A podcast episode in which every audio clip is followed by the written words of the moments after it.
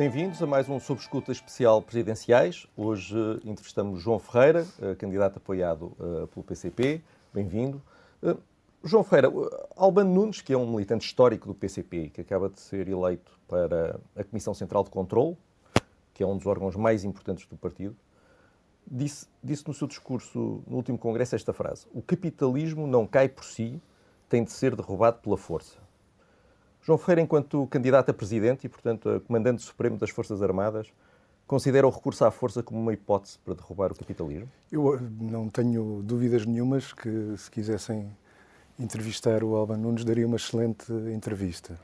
Uh, percebo que uh, a, a, referência uh, possa ter suscitado interesse do ponto de vista jornalístico eu o que lhe posso dizer é que, na, na condição de Presidente da República, o meu compromisso será o de eh, defender, cumprir e fazer cumprir a Constituição e não me eh, não tenciono eh, desviar-me um milímetro desse juramento que o Presidente da República faz.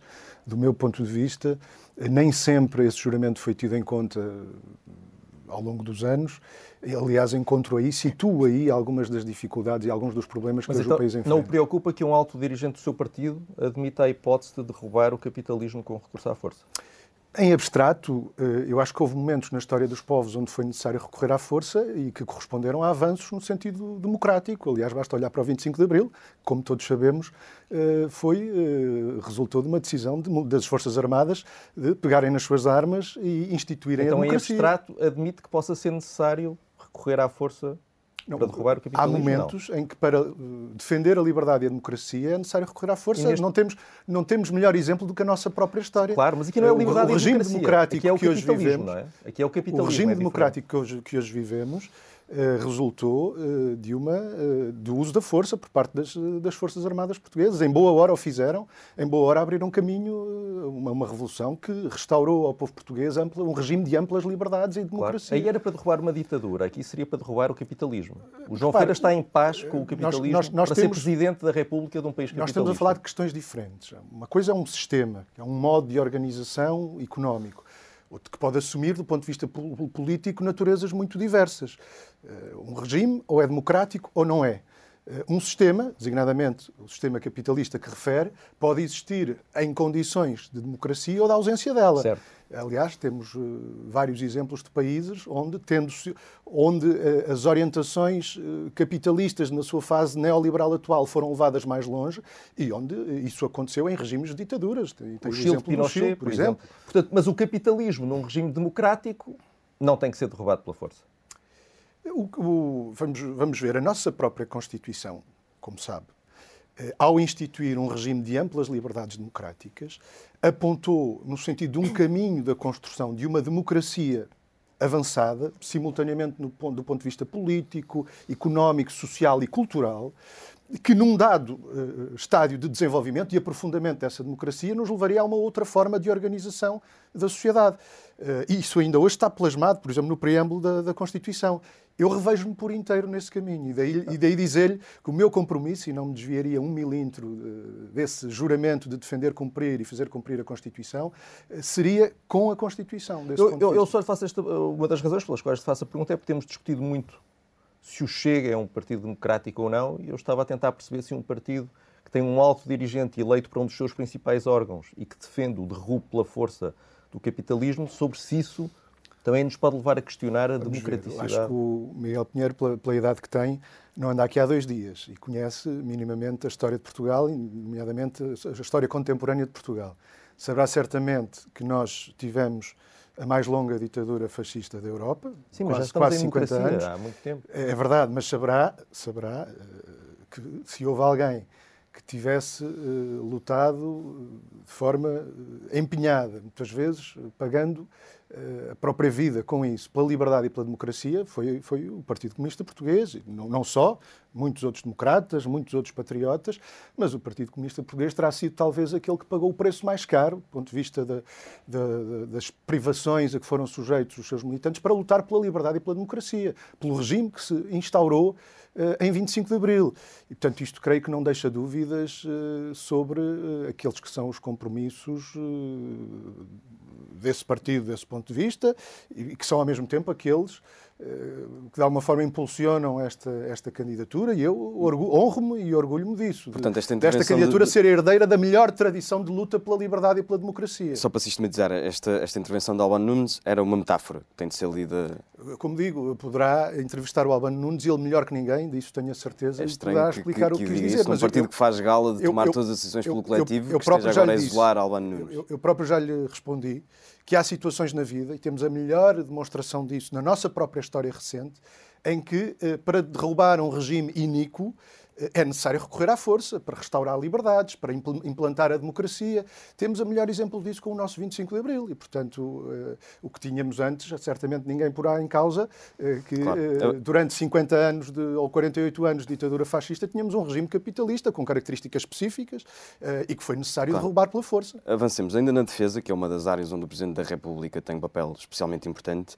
Uh, diz, no, no, e está no site da sua candidatura, que a NATO é um bloco político-militar e que a Constituição Portuguesa defende a dissolução dos blocos político-militares. Se for eleito presidente, tentará tirar Portugal da NATO?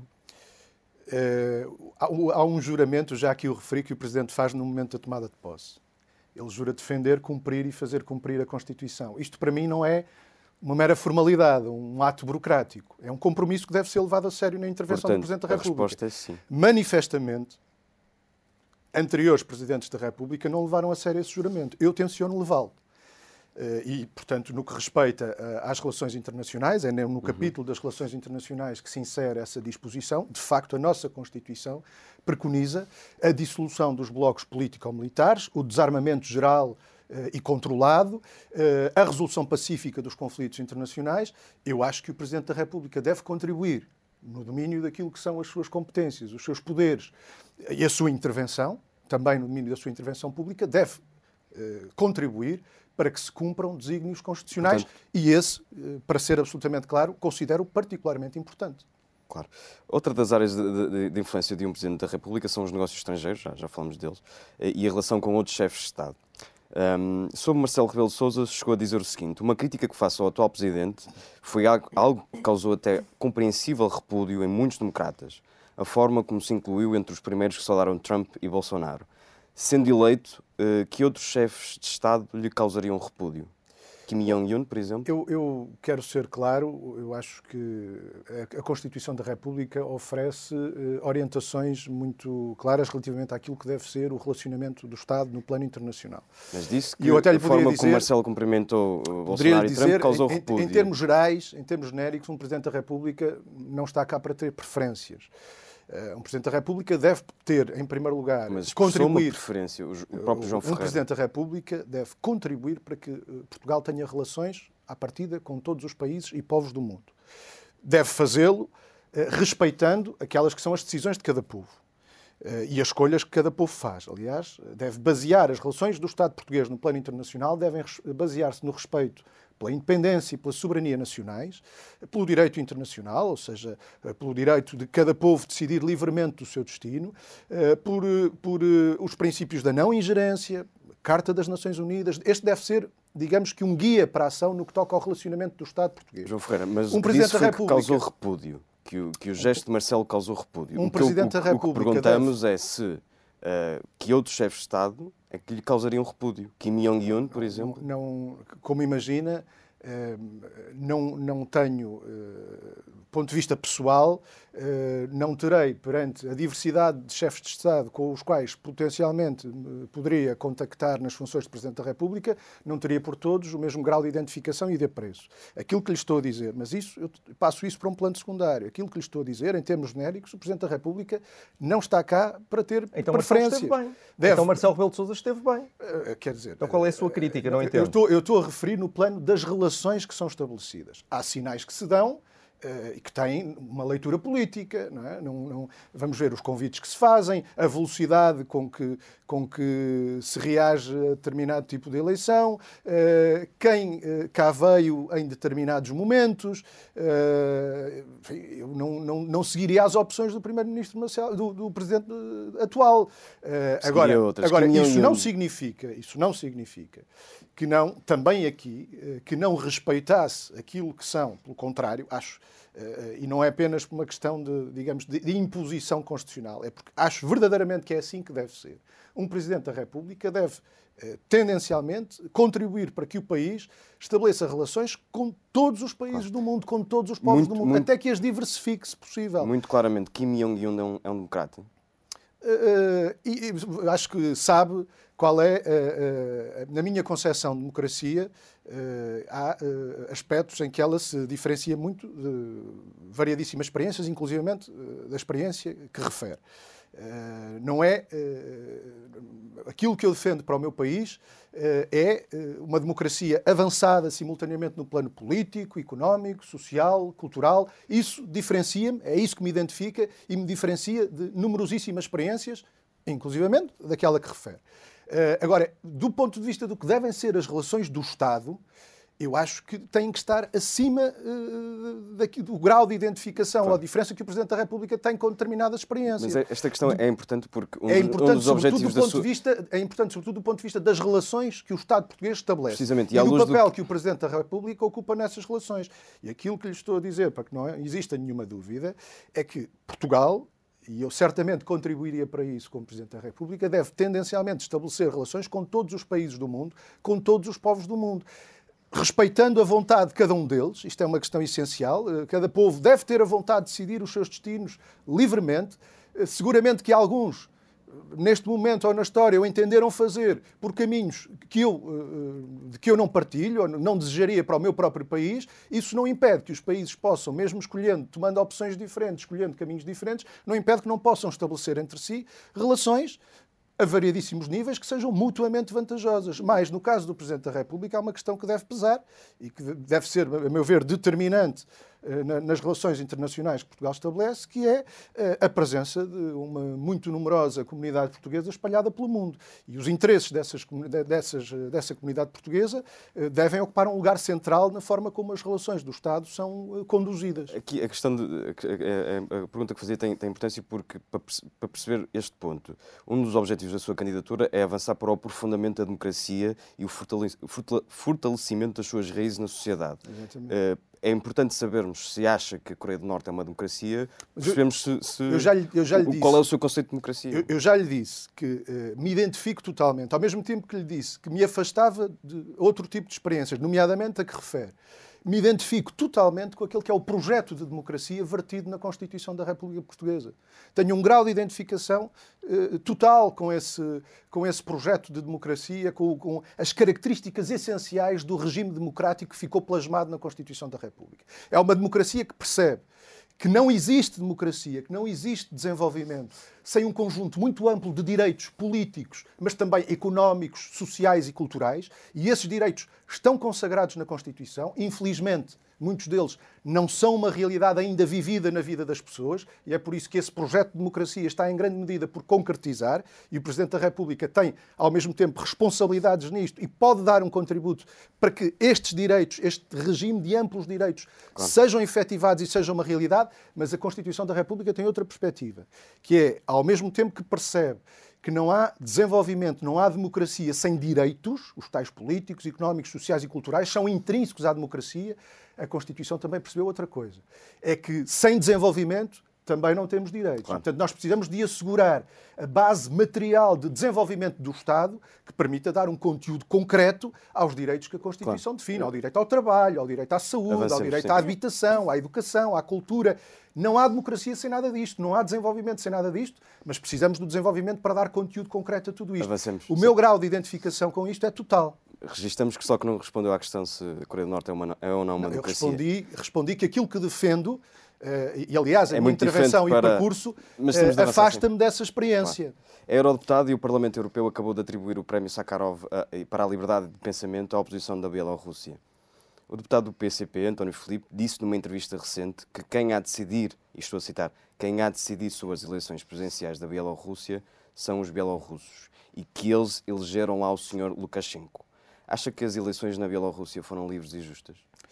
Uh, acho, estou absolutamente de acordo com essa primeira consideração, que é fundamental para, para, a apreciação desta situação como de outras, onde o problema se coloca. Quem tem que decidir sobre os destinos de um país é o povo desse país. É curioso que diga isso, e já tenho usado esse argumento nesta entrevista, Por exemplo, a 5 de novembro, o PCP insurgiu-se contra, e vou citar, o caráter profundamente antidemocrático do sistema político e eleitoral norte-americano, onde se multiplicam mecanismos e manobras que visam condicionar e colocar em causa a expressão da vontade popular. O PCP só comenta criticamente as eleições estrangeiras quando estão em causa os Estados Unidos? Não, eh, mas acho que concordará Portanto, a Bielorrússia não é capaz de dizer se as eleições eu, eu, foram livres e justas. Nos Estados Unidos consegue podia, dizer. Eu, podia devolver a pergunta uh, e, e, questionar os critérios editoriais de alguns órgãos de comunicação social, em que, nos quais, segundo os quais a democracia só está, não está em causa em situações onde a maioria da população vota num candidato e aquele que é eleito é o que tem menos votos e em que também não é questionada a democraticidade não, deste tipo Não de, são jornais, é o Parlamento Europeu. O Parlamento Europeu entende que as eleições na Bielorrússia é verdade, não foram mas, livres e justas. Mas, mas eu não tenho, mas, mas eu não tenho problema nenhum em questionar também aqueles que são os critérios da maioria do, do Parlamento Europeu. Mas concorda ou discorda? Não, eu, eu discordo. Já percebemos que entende que nos Estados Unidos eu as eleições que, não foram. Eu, eu acho, que, eu acho que o Parlamento Europeu não tomou ainda nenhuma posição, embora uh, o pudesse ter feito se usasse critérios semelhantes àqueles que já usou para se pronunciar sobre eleições em determinados países. Também poderia ter feito relativamente aos Estados Unidos, mas acho que não tomou ainda posição sobre isso. Agora, independentemente, eu acho que esta é a questão que interessa, independentemente das considerações que possamos fazer relativamente a sistemas eleitorais em países diferentes, de orientação até diferente, acho que temos que concordar. E eu acho que eu, eu situo-me naquela que entendo que deve ser a posição de um Presidente da República. Eu sou candidato a Presidente da República, situo-me, na resposta às perguntas que me fazem, na posição que eu acho que deve ser a de um Presidente da República, que é respeitar esse princípio basilar do direito internacional, da Carta das Nações Unidas, que cada povo deve decidir, livre de ingerências, o seu destino. E isto inclui processos eleitorais, mas inclui, em última instância, o modo de organização política, isso, social claro, e económica. Claro, mas o entendimento é sobre se de facto decidiu ou não. Para decidir tem que o fazer em liberdade eu, eu, e tem que o decidir. E a eu questão acho, é se na Bielorrússia... Eu, eu não existiu... acompanho, eu não acompanho posições que a maioria do Parlamento Europeu eh, tomou, como sabemos, infelizmente é hoje uma maioria muito inclinada à mas, direita. Mas esqueça Com... o Parlamento Europeu, em sua opinião... De, de, foram é, livres e justas ou não? Eu, estou a dizer que não acompanho, estou-lhe a dar a minha opinião também. Entendo que foram livres e justas na Bielorrússia as eleições. O que lhe estou a dizer é que, é que eu não acompanho eu não acompanho o posicionamento de uma instituição como o Parlamento Europeu, infelizmente, da maioria do Parlamento Europeu, que hoje, como sabemos, infelizmente, está, tem um, um forte peso à direita, inclusive à extrema-direita, que entende dizer, perante aquelas eleições, entende declarar vencedora uma determinada candidata. Uh, e, portanto, eu acho que isto é, é inaceitável e não acompanho esta posição. Uh, pronto, agora acho que deve ser, devem ser, deve ser aquele povo e, uh, com uh, umas eleições que, neste, neste, neste caso em concreto, tiveram observadores internacionais, não europeus, mas observadores da comunidade internacional. E o Parlamento Europeu entende dizer que quem venceu as eleições não foi um determinado candidato, mas foi outro candidato. Isso eu não acompanho. Com, penso que será daquelas perguntas que com, com um sim ou com um não se arrumam facilmente. João Ferreira entende que as eleições, as últimas eleições na Bielorrússia, foram livres e justas? É, penso que será um sim eu, ou um não. É da, este é daqueles casos em que é fácil dar um sim ou não. Não, eh, não, não é, não é exatamente não é. assim, porque nós não nos podemos aliar. Vamos lá ver quem pôs, as, digamos que o, caráter livre e justo das eleições foram, foi posto em causa. Foi posto em causa, é isto que eu lhe quero demonstrar, foi posto em causa por alguém que disse não venceu este, venceu aquela. Com que, com que base o fez? Com que critérios? Sabe, com que informação sabe, o fez? Sabe que está a haver detenções em massa de opositores políticos na Bielorrússia, quer dizer, tem conhecimento disso tudo. Isso não, não, não acende luzes da alerta sobre que regime é aquele e sobre a legitimidade daquele regime. Um regime que tem que prender centenas claro, e centenas uh, e centenas de opositores? Eu, eu defendo em quaisquer circunstâncias, o, a liberdade de expressão política, o direito de manifestação, são valores importantíssimos. Defendo-os no meu país, defendo-os em todos os países. Aliás, no meu país, custou muito lutar pela concretização desses direitos. Os, os, comunistas deram um enorme contributo para isso. E são valores a preservar. Eu defendo-os no meu país como em qualquer outro país. Agora, eu não tenho eh, eu olho eh, de uma forma abrangente, não tenho aquela visão seletiva que algumas instituições e alguns órgãos de comunicação social têm, que uh, aquilo que vem num lado não lhes permite ver no outro. Eu vejo o direito, uh, uh, infelizmente, o direito à liberdade de expressão, à, liberdade de manifestação ser posto em causa em, em mais não, países a, do que aquilo que eu gostaria. É não é apenas um nem dois.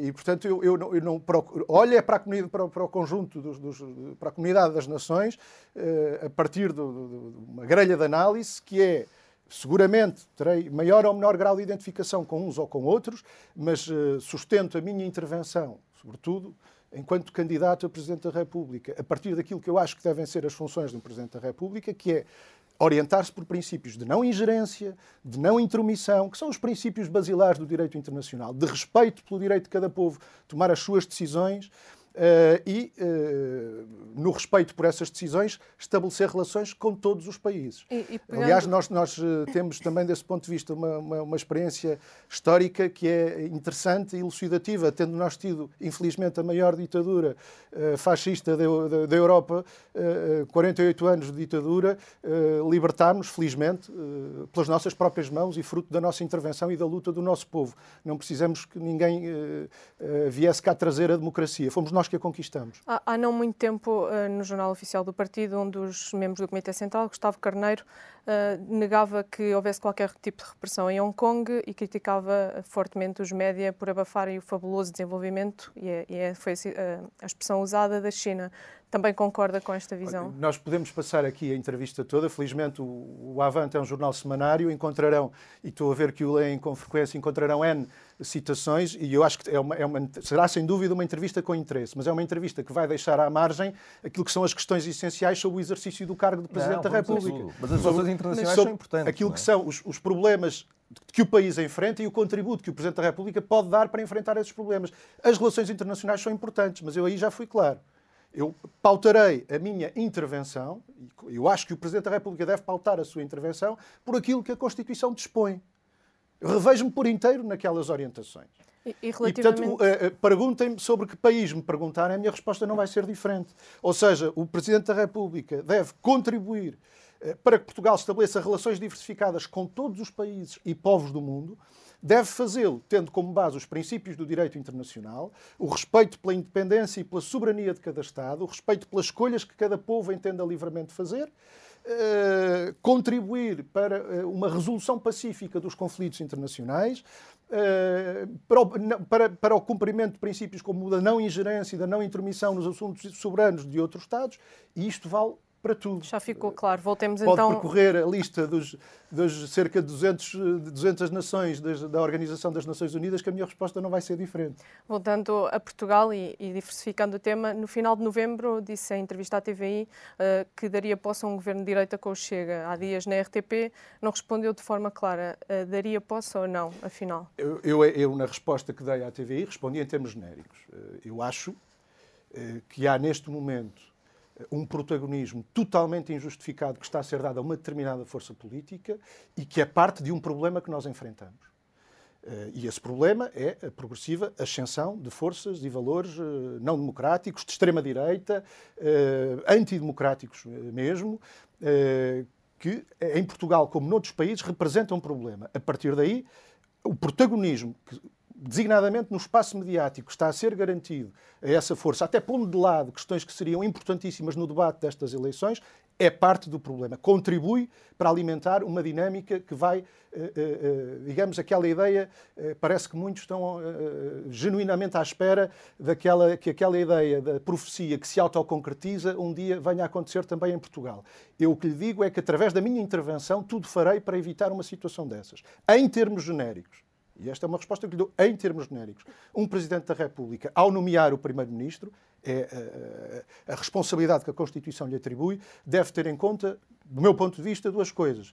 Os resultados das eleições, a composição uh, da Assembleia da República e o compromisso que aquele que é nomeado Primeiro-Ministro tem de demonstrar, nomeadamente através do programa de governo, com um cumprimento da Constituição. Em termos genéricos, se estas condições são asseguradas, eh, se eu faço uma apreciação do que é os resultados eleitorais, eh, a composição da Assembleia da República, de que eu posso não gostar, atenção, de que eu posso não gostar, mas se há um compromisso de, de, de cumprir com a Constituição, eu acho que o, o Presidente da República eh, cabe nomear o Primeiro-Ministro e depois este uh, nomear, uh, apontar os ministros.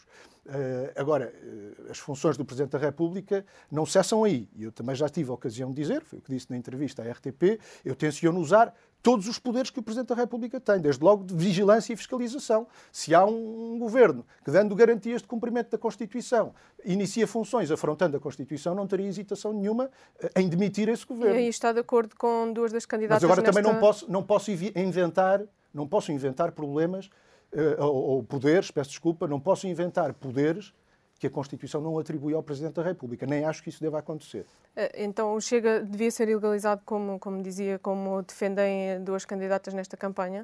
Eu acho que essa é uma decisão que, neste momento, eh, cabe ao Poder Judicial e, designadamente, ao Ministério Público. Não, vamos ver, a lei... Mas enquanto Const... Presidente, que tipo de intervenção a, o, o é que teria, não, não inventando poderes? Já sabemos. O Presidente mas... não ilegaliza partidos a Constituição e a lei determinam as condições eh, em que os partidos são criados e em que desenvolvem a sua ação. Se existem partidos que, pelos seus princípios ou eh, pela sua prática, vão contra princípios estabelecidos quer na Constituição, quer na lei, cabe ao Ministério Público desencadear os procedimentos E o Chega vai? Vai contra esses princípios? Eh, eu acho que, por aquilo que tem sido, quer a, a, a, prática, quer aspectos programáticos da sua ação, na minha, na minha apreciação pessoal, já o disse, contraria princípios e valores constitucionais. Hum, em relação ao atual presidente, eh, Marcelo Rebelo de Sousa, uh, o João Ferreira tem sido muito crítico, tem dito que no seu mandato uh, Marcelo Rebelo de Sousa pôs em causa o Serviço Nacional de Saúde e, e, e, foi responsável pelo degradar das condições de vida dos trabalhadores. Mas um presidente não governa e, como disse, não é possível inventar poderes. É verdade. Portanto, a responsabilidade é de Marcelo Rebelo de Sousa ou é do Primeiro-Ministro António Costa? Eh, eu, eu, quando fiz essas afirmações, sustentei-as com exemplos concretos. Vamos por partes. Serviço Nacional de Saúde. O Presidente da República não governa, mas o Presidente da República uh, teve intervenção sobre essa matéria. Ou seja, o Presidente da República, perante uma lei de bases da saúde, que foi aprovada, apoiada por uma maioria no Parlamento, que, uh, digamos que, abre caminhos para uma valorização do Serviço Nacional de Saúde, como foi público, o Presidente da República levantou objeções a essa lei de bases por entender que uh, os privados não tinham o protagonismo suficiente. Não, é? não o, digamos que uh, o, o, negócio dos grupos económicos que operam na área da saúde não tinha ali, naquela lei de bases, o protagonismo suficiente. Eu acho que isso não é defender o Serviço Nacional de Saúde. Aliás, reparará que o Presidente da República, nas suas intervenções públicas sobre esta matéria, não se refere ao Serviço Nacional de Saúde. Deu outro exemplo que é. Refere-se a um Sistema Nacional de Saúde. Ora, a Constituição não fala em nenhum Sistema Nacional de Saúde. Mas a Constituição, a Constituição preveu, diz. A Constituição, a Constituição diz claramente. Prevê o papel dos privados. Deixe-me deixe terminar. A Constituição garante a todos os portugueses o direito à proteção da saúde. E depois diz que esse direito se assegura, e aqui não há ambiguidade absolutamente nenhuma, esse direito assegura-se através de um Serviço Nacional de Saúde público, geral, universal, tendencialmente gratuito. Já foi gratuito, agora é tendencialmente gratuito. Que deve ter uma cobertura adequada do território nacional, ou seja, deve ter os meios necessários para garantir essa proteção na saúde, porque é através dele que o Estado assegura essa proteção na saúde. É o que diz a Constituição. E a seguir tem um artigo em que há um caminho, houve um, houve um caminho, de, não, diz que o Estado diz deve regula sobretudo, e fiscaliza. Exatamente, sobretudo do ponto de vista da Ou regulação seja, e fiscalização. Claro. Mas antes, mas antes já tinha dito que é através do Serviço Nacional de Saúde, público, geral, universal e tendencialmente gratuito que se assegura a proteção na saúde. Repare, Uh, nós seguimos em Portugal um caminho que não é de agora, foi de há anos e não foi por causa dos presidentes da República apenas, foi fundamentalmente por via da ação governativa, que foi um caminho de desinvestimento progressivo no Serviço Nacional de Saúde. Convenhamos, se nós tivermos um Serviço Nacional de Saúde efetivamente geral, universal, de qualidade, tendencialmente gratuito, não há negócio privado que, que, que sobreviva. Como o negócio privado da saúde hoje em Portugal não sobrevive, senão com os recursos que o Estado lá mete. Atenção. nenhum, esse... nenhum negócio que os grupos económicos fazem com a doença sobrevive sem os recursos que o Estado lá mete. Ora, qual é aqui a questão? É que à medida que este negócio cresce, e que crescem os recursos que o Estado injeta no sistema privado, crescem as debilidades do Serviço Nacional de Saúde, do público. Portanto, os recursos públicos, este, este é o meu entendimento, é o entendimento desta candidatura, é o entendimento claramente expresso na Constituição da República. Os recursos públicos devem ser encaminhados para fortalecer o Serviço Nacional de Saúde, para suprir as carências do Serviço Nacional de Saúde, certo, em é- profissionais, é, em equipamentos, é em António unidades, quem, em, em meios complementares de diagnóstico. Ora, desviar recursos daqui para sustentar o negócio privado da saúde, não fortalece o Serviço Nacional de Saúde, pelo contrário, enfraquece-o, que é exatamente aquilo que vai contra o que diz a Constituição, quando diz, atenção, que o direito à proteção assegura-se através do SNS. Aquilo que diz a seguir, e que o Miguel Pinheiro diz, e é verdade, que o Estado regula e fiscaliza a atividade do privado, tem um sentido completamente diferente. Não diz que é através também do privado que se assegura o direito à proteção da saúde. Mas só... foi esta, foi esta. Eu, não, eu, não, quero deixar de ir às questões do trabalho, porque fiz as afirmações, sustentei-as, e o Miguel agora perguntou-me uh, uh, porque é que tinha dito aquilo, e eu quero ser claro. Uh, o, o, Presidente, quando se refere ao, à, à saúde, há, há de reparar, refere-se sempre a um sistema eh, nacional de Saúde, que é a visão daqueles que põem em pé de igualdade o Serviço Nacional de Saúde e o negócio que os grupos económicos fazem com a doença. Ora, eh, esta não é a visão da Constituição e por isso eu disse que neste ponto em particular o Presidente não contribuiu para eh, fazer cumprir a Constituição. Certo, e também Quanto disse, às questões também do trabalho... Disse, vou, vou, precisamente a esse ponto, também disse que, que, que Marcelo Rebelo de Sousa esteve mal ao, ao promulgar leis laborais uh, gravosas para os trabalhadores. Uh, que foram aprovadas na Assembleia da República, primeiro, não haja dúvidas. Precisamente, o Miguel tem razão, não é só responsabilidade do... Precisamente, o Primeiro-Ministro é, é António Costa. Uh, o PCP ajudou a viabilizar seis orçamentos. Uh, vamos por partes. Uh, alterações às leis laborais. Portanto, culpa, uh, culpa, culpa o Presidente da República por não, não, promulgar não, leis está, quando, está quando o PCP viabilizou seis orçamentos? Está, está, a fazer uma confusão. Sei que as leis, Estamos leis a falar laborais de leis laborais. Não vão ao orçamento, eu, bem sei isso. Então mas... a pergunta que faz não, não, não tem tanto sentido. Mas eu quero responder tem, à questão das leis laborais. De, de colaboração. O PCP tem sido um as leis colaborador do Governo. Só um segundo. As leis laborais foram aprovadas na Assembleia da República por, meio, por uma maioria constituída pelo PS, pelo PSD, o CDS e os outros uh, sucedâneos de direita. Não é? Portanto, foi o PS com a direita que aprovou alterações às leis laborais que, por exemplo, eh, através de o Banco de Horas, hoje desregulam completamente os horários de muitos trabalhadores, a vida de muitos trabalhadores, se quiserem, roubando-lhes o tempo que eles deviam ter para a família, ou que aprovou, por exemplo, o alargamento do período experimental no caso dos jovens à procura de primeiro emprego, quando a Constituição diz, nós temos uma Constituição que diz tem um artigo dedicado à juventude e que diz que os jovens devem gozar de uma proteção especial num conjunto de situações. Ferreira, Entre essas é, é, situações é, é, está o acesso ao emprego. Ora, os jovens, em Portugal, de acordo com a Constituição, devem ter uma proteção especial no acesso ao primeiro emprego.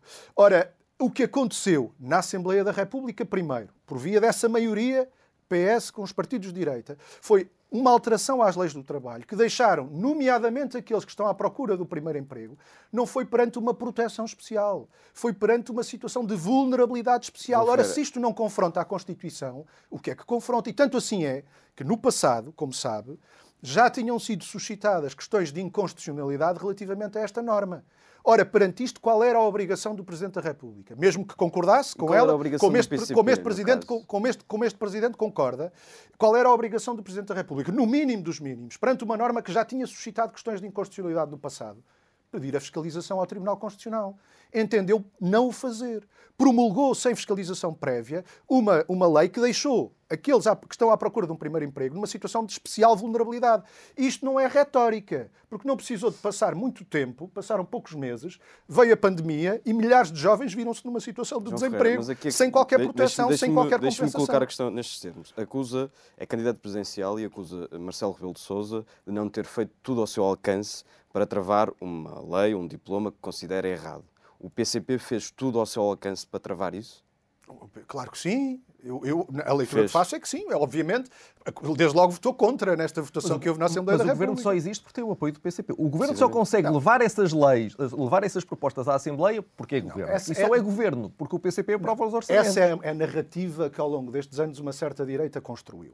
Mas é uma, uma narrativa que cai pela base. Quando lhe dou exemplos como aquele que, de que acabámos de falar. Hum. Não foi com o apoio do PCP que o PS contou para alterar as leis laborais. Não foi com o apoio do PCP, que o PS contou para injetar mas, milhões mas, na, na, mas, na banca. Mas quem reconhece não... isso é o próprio Jerónimo de Sousa, que no último congresso disse a alternativa política não é possível só com o PCP, mas também não é possível sem o PCP. Portanto, sem o PCP quer dizer isto, não, não quer dizer mais do que isso. Sem o PCP não haveria governo. Não, não é, não é uma narrativa acho, da direita, é o líder do seu partido. Essa, não, eu acho que a, a, a leitura uh, não será uh, a mais fiel, porque eu acho que essa consideração tem que ver sobretudo com o futuro, ou seja, que não há uma alternativa política. Logo, é uma alternativa tem que ser aquilo que temos hoje. Há um não há uma alternativa política sem o PCP, só com o PCP, mas também não há sem o PCP. Portanto, essa, a forma como eu ali foi uma consideração feita para o futuro, ou seja, eh, partindo do princípio que nós precisamos de uma alternativa política face àquilo que hoje existe. E então, eu nisso estou completamente Em relação ao passado, o facto do PCP ter aprovado todos os orçamentos, o orçamento suplementar já sabemos que não, mas o, fa o facto de ter deixado de passar os orçamentos e assim ter sustentado a manutenção deste governo, não. Vamos ver, a ação governativa não se esgota na aprovação de orçamentos de Estado. Claro que não. Acho que estão de acordo com isto. Claro que não. Nos últimos anos, eu não, não, não estou aqui na, na, qualidade de dirigente do PCP e, portanto, não, não, não gostaria de passar aqui a, a entrevista a, a, a discutir uh, o que são as, as, posições tomadas pelo PCP, embora o faça com todo o gosto, mas uh, uh, acho que tinha, tinha mais interesse abordarmos aspectos do exercício dos poderes do Presidente da República e como é que eles podem contribuir para o que eu entendo ser a necessidade de uma mudança de curso na vida nacional. Mas dizia-lhe, a ação governativa não se esgota na aprovação de orçamentos de Estado.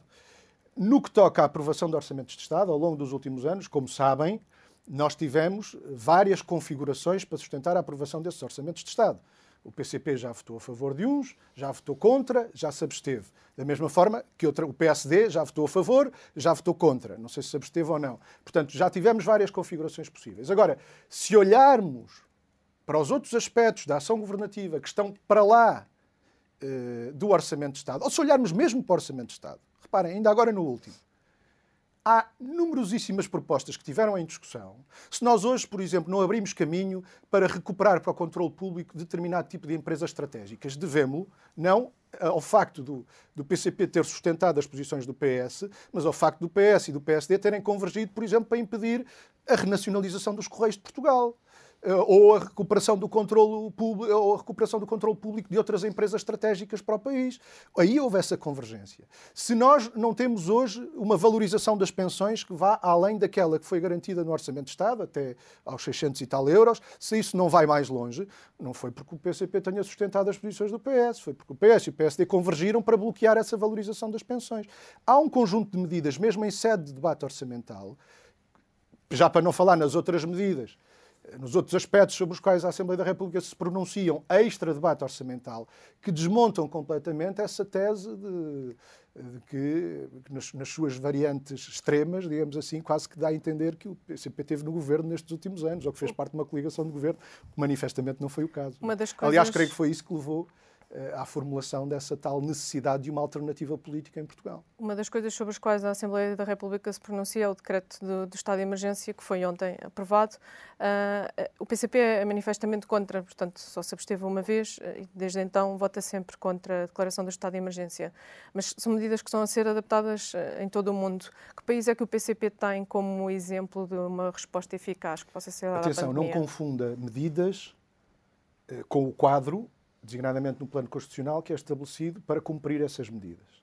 Quanto às medidas, eu acho que elas são insuficientes. Algumas são necessárias, vamos ver, são necessárias indiscutivelmente medidas que passem pela adoção de comportamentos individuais que minimizem uh, determinado tipo de interações. Exemplo, ou que merece-lhe a oposição recolher obrigatório, por exemplo. Os limites à circulação. Eu, eu, eu, eu acho que é possível implementar medidas de defesa da saúde sem recorrer a um estado de, exceção, de emergência, que suspende direitos e liberdades fundamentais. Aliás, também por aqui se traduz o meu compromisso com os direitos e liberdades fundamentais, que falávamos no início da entrevista. Eu acho que é possível, uh, através uh, de medidas adotadas umas eh, pelo governo e que não estão a ser adotadas, de reforço dos mecanismos de proteção, de reforço da capacidade de resposta do Serviço Nacional de Saúde, de, de adoção de medidas de proteção, por exemplo, nos locais de trabalho, nos transportes públicos. Acho que se pode fazer mais aí. Não, o, o, estado de emergência não, não contribui em nada para adotar as medidas que estão em falta em todos esses domínios. Por outro lado, há também medidas que são da esfera de, dos comportamentos individuais, e aí há necessidade de muita pedagogia, há necessidade de muita persuasão, há necessidade de muito convencimento.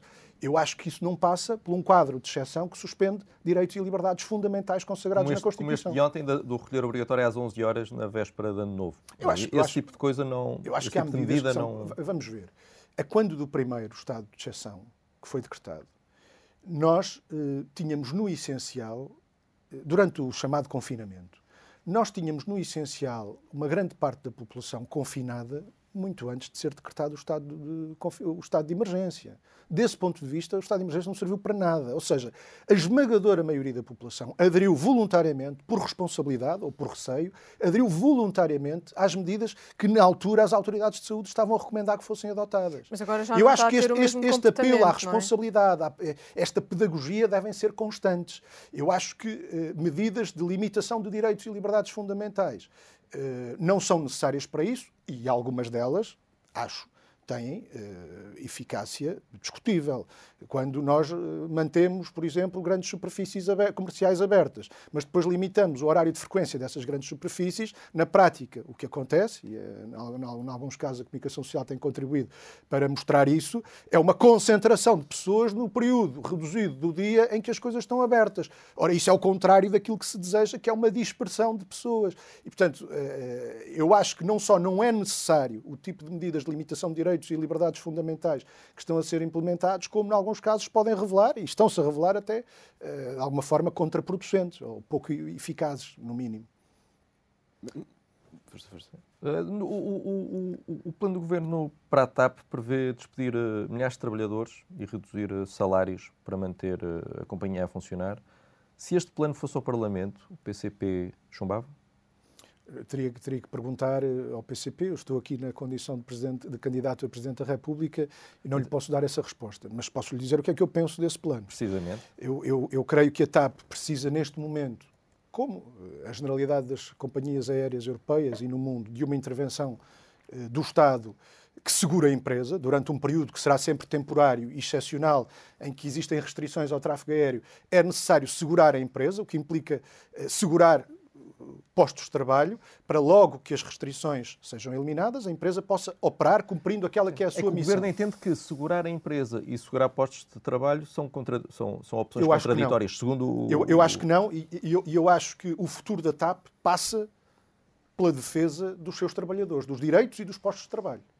Eh, Eu acho que eh, atacar a TAP do ponto de vista da sua capacidade de operação, da sua dimensão, do- dos seus trabalhadores, pode corresponder a um risco, no fundo, aceitando, sem discutir, eh, o que são as, as orientações e as imposições que nos vêm de Bruxelas neste momento, eh, pode significar deixar a companhia, uma vez passadas as restrições que estamos a enfrentar, numa situação de fragilidade tal que a pode deixar à mercê de um qualquer gigante europeu do setor, eh, comprometendo as missões públicas que uma companhia desta natureza tem de desempenhar, de assegurar a continuidade do território eh, nacional, a ligação eh, entre o continente e os arquipélagos, a ligação às comunidades portuguesas espalhadas pelo mundo e um papel muito importante E- na dinamização da economia E como é nacional. que se garante esse apoio europeu à companhia aérea portuguesa sem respeitar... O apoio não é europeu. Questão- Não existam dúvidas. Não, não quer dizer que não pudesse ser, mas a solidariedade europeia não chega aí.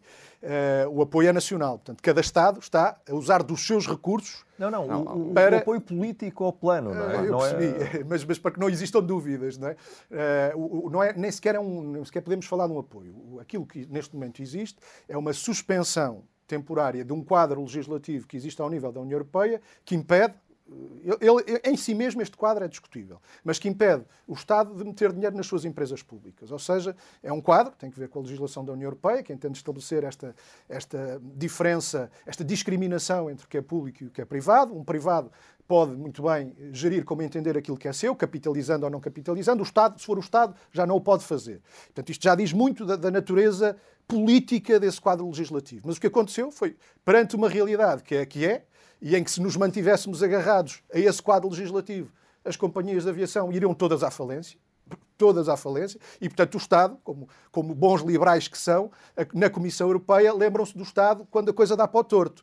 Eh, O Estado deve sair enquanto o negócio está florescente, mas como bons liberais que são, na Comissão Europeia, quando a coisa dá para o torto, aqui Del Rey venha ao Estado segurar-nos. E assim se fez. Ou seja, esse quadro eh, legislativo que impede as intervenções do Estado nas suas companhias foi suspenso. E, portanto, eh, as regras eh, que o impediam foram suspensas e os Estados podem, e todos estão a fazê-lo, intervir nas companhias de aviação, públicas ou privadas, para as Uma das razões, uma das, um- uma das razões para impedir essas ajudas eh, de Estado até a- ajuda os Estados mais pobres como o nosso, não é? Se a Alemanha, se o Estado alemão ah, pusesse, é um aspecto... dinheiro, pusesse dinheiro nas suas... Uh, esse é um aspecto uh, perverso, nas... esse é um aspecto perverso que se está a verificar, ou seja, é, é uma consequência perversa disto, mas porquê? Mas porque isso acontece num quadro em que a livre concorrência, livre entre aspas, exatamente por aquilo que disse, a livre concorrência deixa os mais fracos completamente desprotegidos. Ou seja, nós durante algum tempo,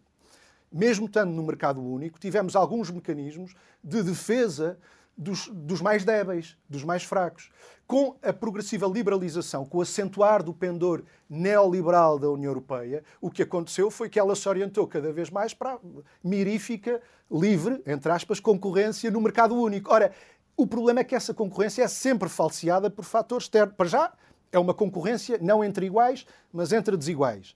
E já dizia o, o frade dominicano Lacordaire, aqui, há, aqui há, uns, há uns anos valentes, aqui há uns séculos, que era uh, entre o fraco e o forte, entre o rico e o pobre, é a liberdade que oprime e é a lei que liberta. É? E, portanto, essa livre concorrência, que nunca é verdadeiramente livre, acaba por ser falseada no momento em que de facto, os Estados com capacidade de financiamento e de ajuda à economia muito diferente passam a intervir e a apoiar as empresas. Isso é um problema real. Mas é um problema porquê? Porque coexiste. Por isso é que é que é que este, é que este, mas, mas, por isso é que, por isso eu é não defendo de eu, eu continuo, Estado... eu, eu, continuo a defender que o Estado, um Estado, não tem que pedir licença a ninguém para defender aquilo que é seu, para defender a sua população, para defender o seu país. Mas, mas, mas não tem que pedir. Agora, isto esta... tem que ser feito num quadro em que não sujeitemos aqueles que têm maiores fragilidades a uma competição direta com os outros que estão esta, em condições desiguais. Esta proibição de ajudas de Estado uh, está prevista num tratado europeu que foi assinado uh, pelo governo português livremente uh, e, e, e, não cumprir, portanto, Portugal é suposto cumprir os tratados uh, é, que assina. É, ou não? É, dois comentários. Uh, livremente, eu gostaria uh, que uma não promessa, uma, uma, promessa que chegou a ser feita recorda-se disso, o tratado atualmente em vigor, o Tratado de Lisboa, houve uma promessa eleitoral que previa a realização de um referendo, de resto a Constituição já prevê essa possibilidade, a, a ratificação deste Tratado Sim, Europeu. Mas isto até essa é o tratado foi incumprida da União Europeia. Não, tudo bem, tudo bem. É, é, é, só para não, não, não gostava de deixar de fazer o reparo, esse tratado entrou em vigor sem que o povo português tivesse oportunidade de se pronunciar sobre ele. O PCP nem, nem adora referendos, não é? O, o PCP propôs por diversas vezes uh, referendos,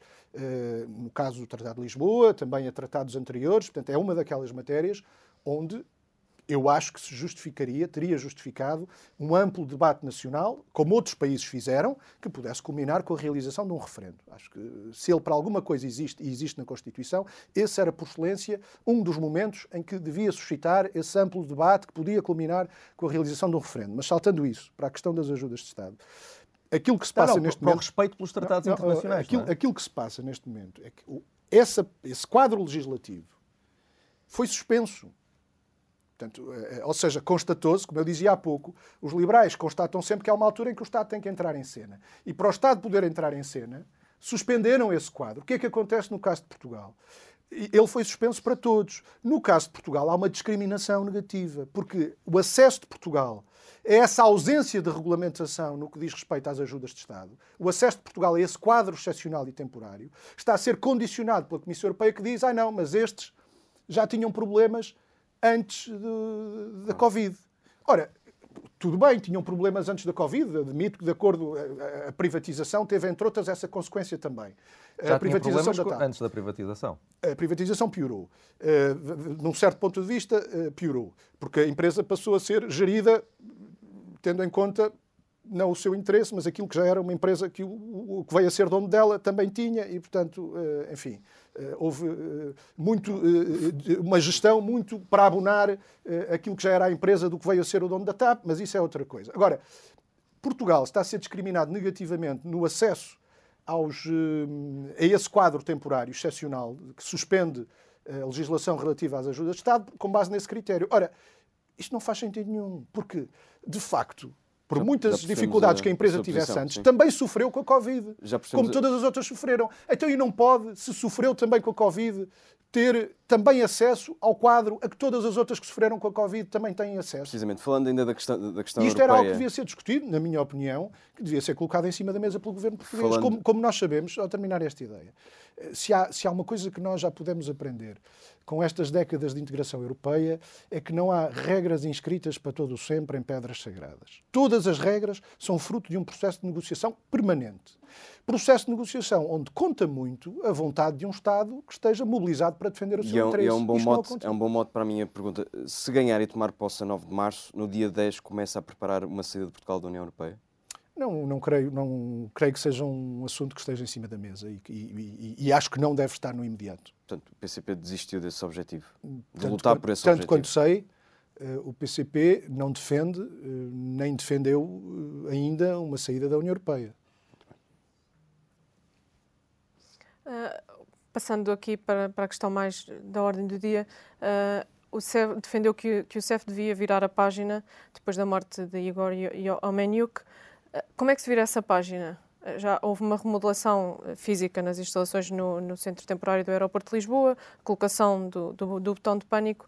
É, é um virar de página? É Não, suficiente? eu, o, o que eu disse e digo, e para ser eh, mais rigoroso, é que há muito tempo que deviam ter ocorrido mudanças profundas no funcionamento desse serviço.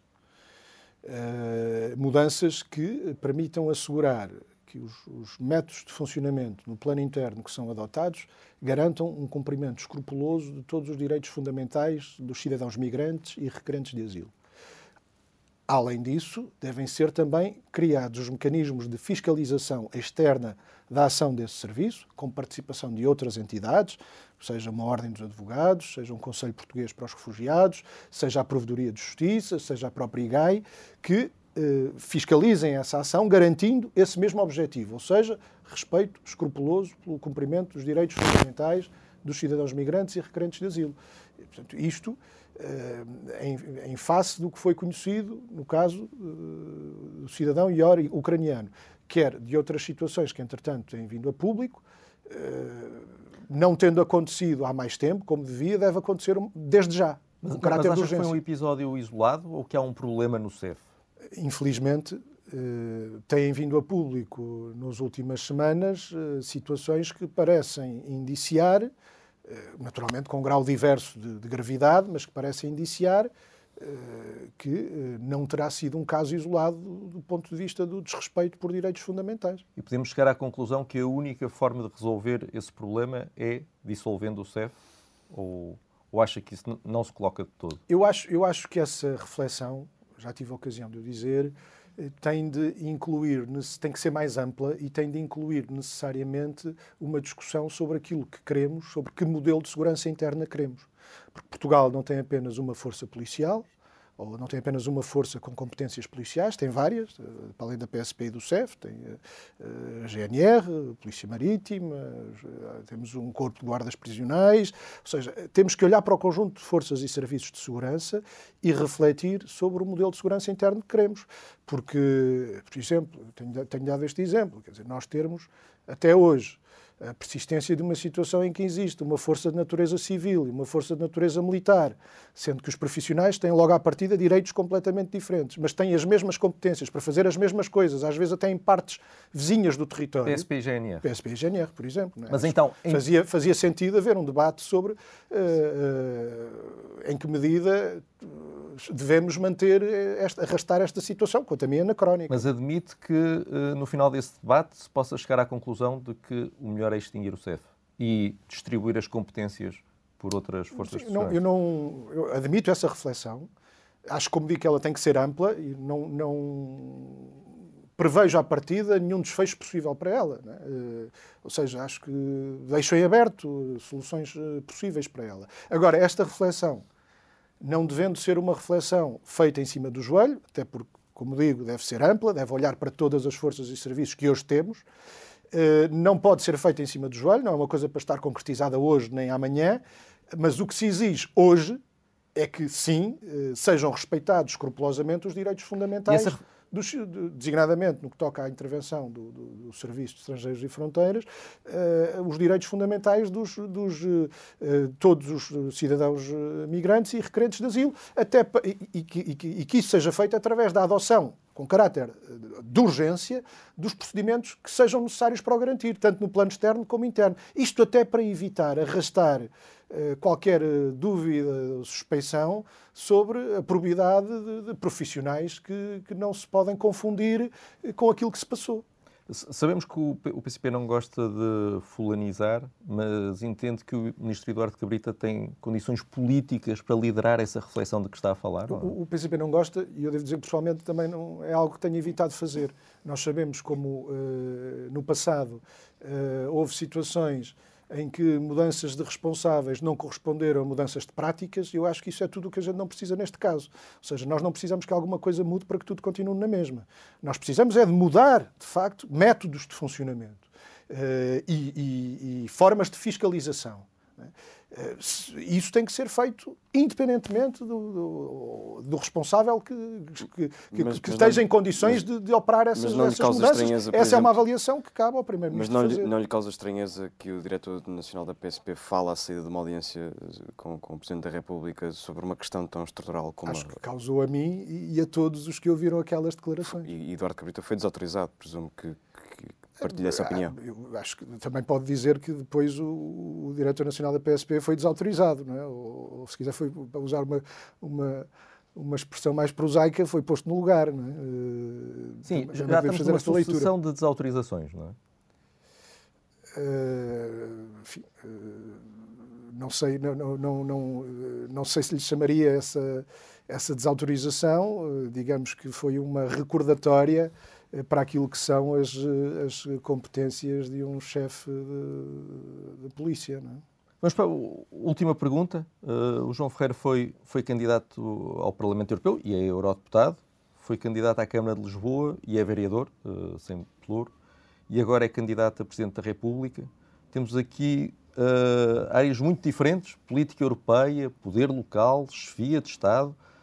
Sente que tem assim tantas uh, qualidades políticas neste momento que justifiquem ser candidato a, tanto, a tantos lugares tão diferentes? convirá que essa é uma, uma, uma pergunta muito ingrata. Uh, acho que poderão responder aqueles que ao longo dos anos uh, Uh, tem acompanhado o meu trabalho, poderá responder qualquer um hoje que queira escrutinar esse trabalho, ele felizmente é público e, portanto, tanto aquilo que tenho feito no Parlamento Europeu como aquilo que tenho feito na Câmara Municipal de Lisboa pode ser uh, verificado, escrutinado, uh, ele é público, no sentido em que é disponibilizado ao público aquilo que é feito no Parlamento Europeu, tudo aquilo que é feito ao longo há um historial de legislaturas em que, que foram os meus relatórios, as minhas intervenções, as os meus questionamentos às várias instituições europeias podem ser vistos. Há registros, além disso, de uma intervenção pública que também pode ser apreciada e escrutinada, e o mesmo em relação à Câmara de Lisboa. Eh, eu acho que estou e particularmente à vontade do ponto de vista do trabalho que foi possível fazer, que não é nunca, também acho que devo dizer isto, não é nunca um, um trabalho individual, é um trabalho que se apoia num muito amplo e muito generoso coletivo, eh, que, que, é ele que enriquece, que dá ao trabalho que tenho feito a riqueza e o conteúdo que ele, que ele tem tido, eh, mas eu não, não, não temo nenhum tipo de avaliação desse trabalho e desse ponto de vista estou confortável, estou à vontade, não é? Eh, pelo trabalho que desenvolvi nas, nas, nessas variadas frentes. É exigente, até cada um deles por si, e a compatibilização das várias frentes é exigente, mas também é, é são, eh, acho que foi uh, um tempo de muitas, muito rico do ponto de vista das, das, da possibilidade de aprendizagens, como diz, a níveis muito diferentes, um num plano do trabalho local muito mais ligado uh, ao, ao, ao, concreto, outro num, num, num plano uh, europeu, mas que não deixa de estar também muito ligado à realidade do país, porque faço um esforço muito grande, fazemos no PCP um esforço muito grande para desempenhar mesmo um mandato no Parlamento Europeu em estreita articulação com o país. Percorri durante estes anos não sei quantas vezes o território nacional de norte a sul, as ilhas também. Isso deu-me um conhecimento ímpar da realidade nacional, das dificuldades do país, dos seus problemas e também um sentido sobre o que pode ser o caminho de superação desses, dessas dificuldades e desses problemas. Desse ponto de vista, foi muito rico, estes anos foram muito ricos. João Ferreira, uh, obrigado. Foi mais um Sob Escuta especial uh, presidenciais com João Ferreira, candidato apoiado pelo PCP. Até breve.